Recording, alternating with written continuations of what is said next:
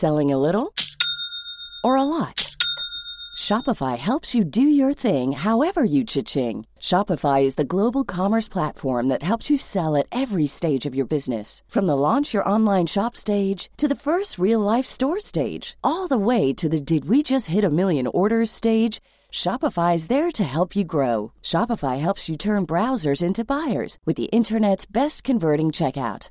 36% better on average compared to other leading commerce platforms because businesses that grow grow with Shopify. Get a $1 per month trial period at shopify.com/work. shopify.com/work.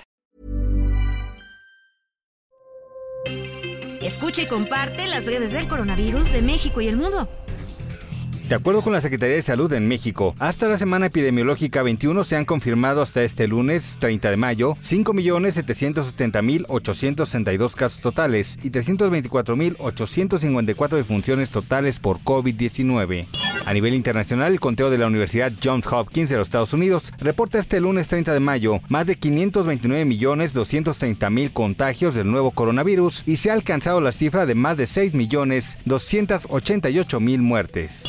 El trabajo coordinado y riguroso entre México y Argentina permitió consolidar la liberación de la primera vacuna latinoamericana contra COVID-19, que ha sido la mayor pandemia del país. Así lo afirmó el secretario de Salud Jorge Alcocer Varela al encabezar la ceremonia de aniversario de la autorización del biológico por parte de la Comisión Federal para la Protección contra Riesgos Sanitarios. De este lunes 30 de mayo al viernes 3 de junio, el gobierno de la Ciudad de México aplicará la vacuna Pfizer contra COVID-19 a personas de 12 a 17 años cumplidos mayores de 18 años que quieran su primera dosis con el biológico Cancino y adultos mayores con comorbilidades de diferentes centros de salud de la capital con los biológicos Cancino y Sputnik 5.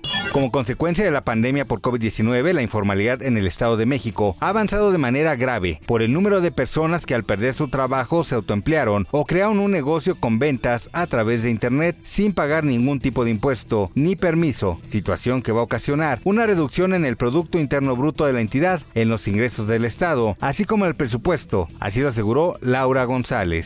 El gobierno de Nuevo León determinó ya no continuar con la emisión diaria del reporte COVID. Considera que lo que realmente pesa son los hospitalizados y no los contagios. El gobernador de Nuevo León, Samuel García, destacó que los nuevos positivos continuarán, pero aún así no pesan en las decisiones del Consejo de Seguridad. Los Centros de Control y Prevención de Enfermedades de Estados Unidos han actualizado su listado oficial del coronavirus SARS-CoV-2, que provoca la enfermedad de COVID-19, y ha añadido tres nuevos síntomas. En este caso, en este caso, se trata de la congestión o secreción nasal, náuseas y diarrea.